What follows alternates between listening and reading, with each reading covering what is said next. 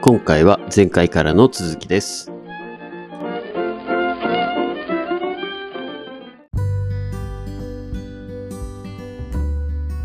そう、そういう、面白いですね。こうやって Google マップとか見てるとね、面白いですよね。行ったとこリストとか行きたいリストとか、僕、昔はよう Google マップ、Google Earth で旅してたんですよ。あ、ここ行きたいな、みたいな。やりますよね。うん。いや、僕なんかこれで今思い出しましたけど、僕小学校か中学校の時授業終わって、あー、うん授業じゃない、あの、給食食べて、うん暇な時僕地図帳ずっと読んでましたもん。ああ、いいね。そうあここ行ってみてえな、なり。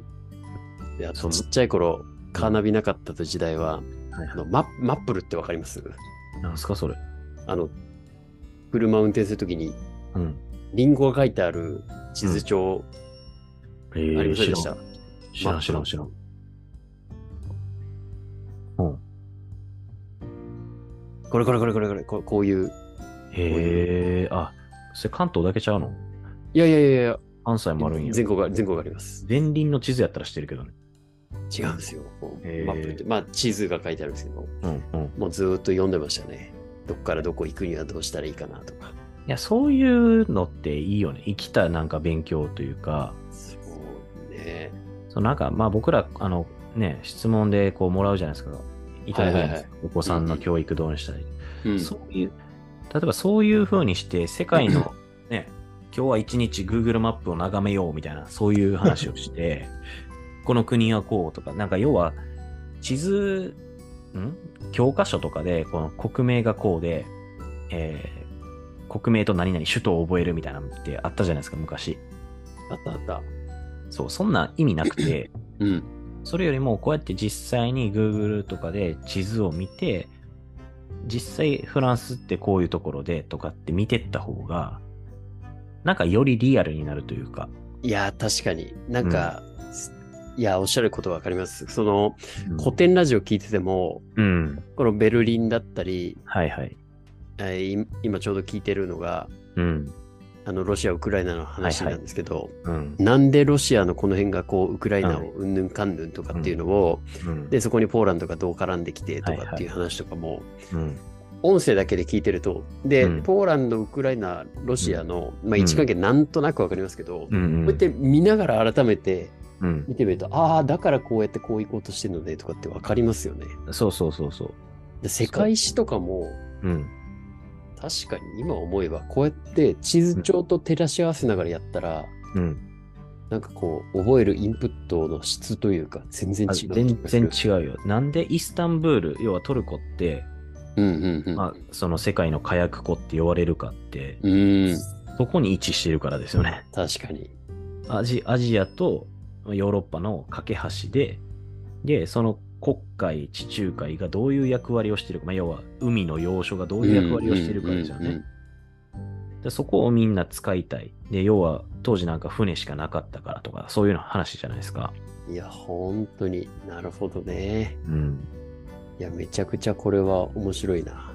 だから、その西側にね、こう西部開拓に行ってアメリカに行くっていうのも、じゃあどういうこ、西側ってどういう意味ってなるじゃないですか、普通に考うえんると。うんうんうん。イギリスから西っていう意味ですよね、それってね。うんうんでも西部開拓って、要はじゃあどっちに着いたのって東側の、アメリカ大陸の東側海岸に着いたってことじゃないですか。うん。そういうことですね。そう。で、東側海岸から、えー西側に開拓をしていったのが西部開拓でっていう話で、いやー、全面白部いで、。そう、なんか地図的な話と歴史、そう思うとやっぱ日本ってこう特殊っちゃ特殊なんですよね、国としてはね。こんだけ大きな国いやで、うん、人口もまあそれなりにいて、うん。こっからここが国って明らかですもんね。そうそうそうそう。うん。面白い。ジパングとして面白いよね。そう。そんなこんなでね、スイスからだいぶ波及したけど、 日本に帰ってきちゃってましたね、話が。 世界一周してきたぐらいのでねす。ね。いやー、そんなところで、そうね。だからままああちょっ、と、本日の、えー夕方、まあ、当地の夕方6時半ですかね、UBS が何かしらの情報を発信して、うんこの、えーグローバルな金融システムを揺るがす銀行のクレディ・スイスをどうするかというので、まあ多分だから週明け、えーまあそのニュースを見て、明日ですよね、月曜日からのマーケットは多分動いてくるんで、うんおそらくですね、この今撮ってるのが配信されるのが、うんえーっとですね、水曜日かな。多うん、そうですね、火曜か水曜ぐらいなんで、うんまあおそらく聞いてる時にはもうどうなってるかは出てると思うんで、そうですね。はで、日本で言うと、火曜日が祝日なんかな。そうですね、火曜日祝日です。そう。だから、まあ、マーケットは日本ではやってないんで、まあ、月曜日の日本のマーケット寄り付きから、まあ、どう動くか。で、まあ、今週で言うと、えー FOMC かな。うんうんうんうん。 FOMC のそうですねで、まあ、それに絡むように、その、SVB の問題ですよね。があるから、まあ、どうなるかっていう話ですよね。まあなんか SVB の方は、まあうんなんとなく収束が見えつつある感覚がちょっとしてますけど、うんうんどっちかというとクレディ・スイス、UBS、こっちの方が、うん。どっちかというと日本だとあんまりこっちよりもそうね。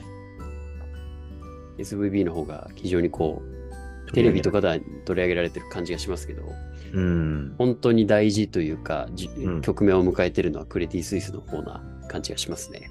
いや、そうね。ほんまうん SVB は結局地銀なんで、はいはいはい。まあ地銀で一応、まあ、救まあ、破綻はしたんですけど、救済っていう形うんうんにうんうん。な,、なる。で、まあ、イエレン議長、アメリカのイエレン議長が今回やってしまったミスとしては、まあ言われてるのがそのダブルスタンダードになってへんっていうところなんですよね。うんうんうんうん助けてしまったがために、同じように、うんえーまあ、アメリカが今後金利を上げていった状況の中で、うん。はいはい。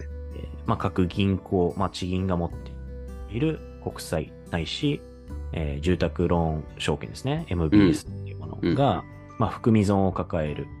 で、結果、あーまあ、それはそれで評価額としてはマイナスになってる。プラス、金利を上げることで、資金調達が困難になる企業ですね、一般企業が多くあって、うん。で、その一般企業が困った上で、えー資金を銀行から引き出す取り付け騒ぎみたいになると。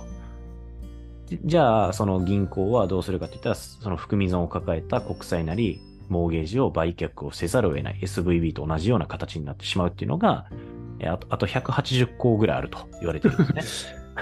そう、そうなりますわ な。はい。180項じゃあ救うのかって言ったら救わないじゃないですか。ねえ。うん。逆に言うとラッキーだったのかもしれないですね、SVB そうと、しては。そうなんですよ。最初だから。で、まあ、その政府支出なので、要はその救済っていうのは、うんうんまあ、一応その2項に関しては、今 SVB とかに関しては、なんとかこうパッケージで、えー今まで組んできたもので助けられるけれども、もし仮にその180項のうちの10%でも18項とかですね、20項とか、そんなんが破綻しようもんなら、まあ言ったら国民に税金、アメリカ国民から税金徴収して補填するしかないわけじゃないですか、結局うん。いね。やー、本当ですよ。ってなると、じゃあそれ、ほんまに打つってあるんですかえ金利ちゃんと上げれるんですかっていうのが、今の、うん、アメリカが抱える問題にはなっていると。ただ、えー先物市場、あの CME っていうシカゴマーカンタイルエクスチェンジですけれども、そこでの、えーアメリカ国債の先物の情勢を見ている限りは、金利は一応0.25は今週上がるだろうとは言われてますね。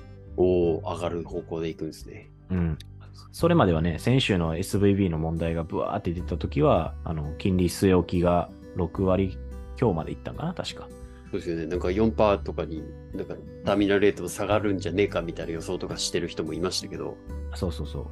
やけど、まあ一応、えー今週、うんっていうか先週末か、に、はいはい。えーそれがもう一回逆転し直して、うん一応、えー6割強ぐらいか、が、まあ金利上げる方に傾いてるっていう状況ですね。なるほど。そうだからまあドル円で言うと今132円台の、えー半ばぐらいか、はいはいは前い。半か忘れたけど、それぐらいですけど、まああとは金利上がるだろうって織り込んでる中で為替どう動いてくるかっていうと、まあその後の発言ですよね、パウエルの発言と、まあマーケットの情勢、SVB だけじゃなくて、今回の UBS の話とかがどうなるかによって、うんうんうんまあリスクオンでえードル買いになるか、リスクオフのドル売りになるか、あーっていう情勢になるかなと思ってますね、今週は。いやーこれ SPB の問題、まあ、あの、ホットな話題かホットじゃないかというと、クレディ・スイスの方がホットだよって話しましたけど、うん。これでも、あの、ゆくゆく日本でも同じことは起きうる可能性って大きいじゃないですか。そうね。というのも、今は日本は利下げしてますけど、利上げし,、していったら、それこそ同じ。同じことが日本の銀行でも起きると思うんで、うん。そこに対してね、逆にアメリカがロールモデルじゃないですけど、今、対処を今探ってる状況だと思うんで、そうねき。っと我らが上ちゃんもその動向を見つつですね、うん。ゆくゆく利上げしていったらどうなるかな、どうしていったらいいかなっていうのは、きっと、うん暗中模索中なのは一緒なのかもしれないです。そうね。だから日本もさっき言ったようにね、うんまあ、ずーっと30年以上もこう、ほぼほぼゼロ金利の状況になっていて、うん。それを仮に金利上げて、で、国際金利跳ね上がってってなると、はいはいはいはい。一般企業はそれまでタダでよ、タダで借りれてたような水準で資金供給されてたのに、できてたのに、それができなくなると。うってんなると、資金調達ができない、えー金が足りない、うんじゃあ預金引き出そうか、引き出しいやた、えー銀行困る、国債損する、えー国債売らなあかん、いや無理無理、みたいな状況になるって話ですよね。やばい。うん、それで同じようなことが起きて、公的資金とか入るってなったら、それこそ、国民日本に何や全っ部、そうい、や、国民何やってん、あの、なんですか、全部もそうですけど、いや、うんお前、アメリカの何を見とったんじゃって話じゃないですか。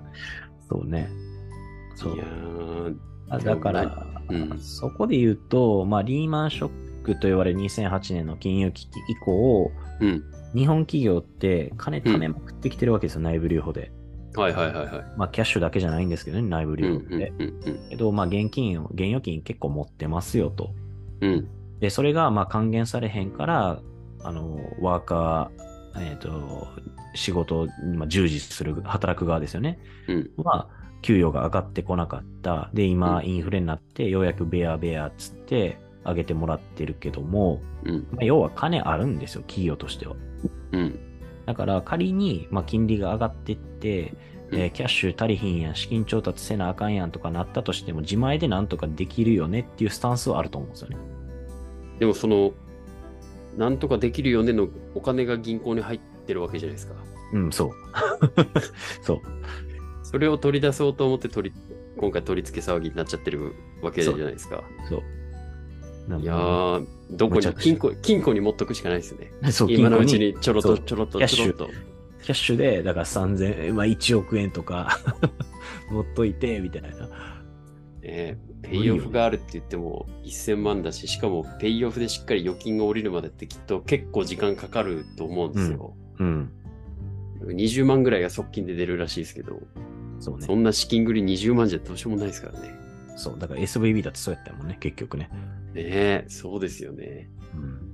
いやー、経営者の方々は、もし日本が利上げするっていうのが決まったら、うん、ちょっとずつお金を下ろした方がいいかもしれないですね。いや、ほんまにね。まあ、それが今、預金封鎖っぽくなってきてるからね。徐々に。金動かせないというか、こ 怖えよ。う、なんか確認めっちゃされるじゃないですか、いろいろ。はいはいはい。ほんまに鬱陶しいぐらい確認されるから、うん実実質的な預金封鎖ですね、あんなんね。じゃあやっぱりビットコインですか。え、ビッ ト。さっき北朝鮮盗む、盗ま れる、その話したばっかやけど。ね。っぱじゃあやっ金金ででしすょ。ね。ということで、やっぱり金が今すごい値上がりしてますから。ね。はい。まあ僕っていは、うそういうのも戦争は織り込み出してんのかなとかっていうところは、うん、思ねい言っます。てましたね。うん。でもいろんなところでもろもろ考えていくと、うん。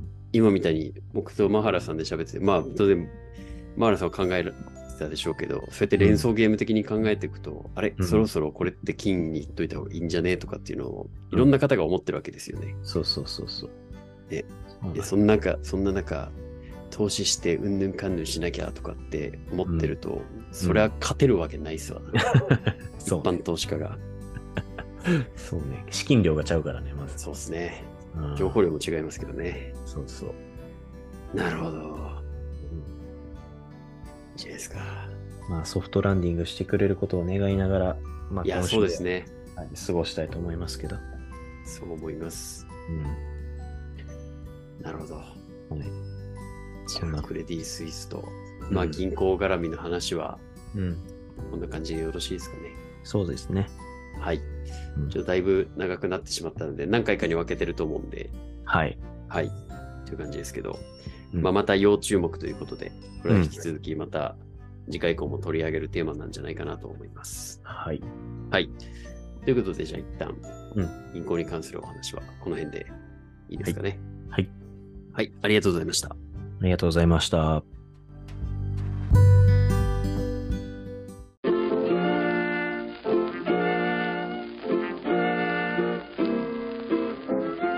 次回に続きます。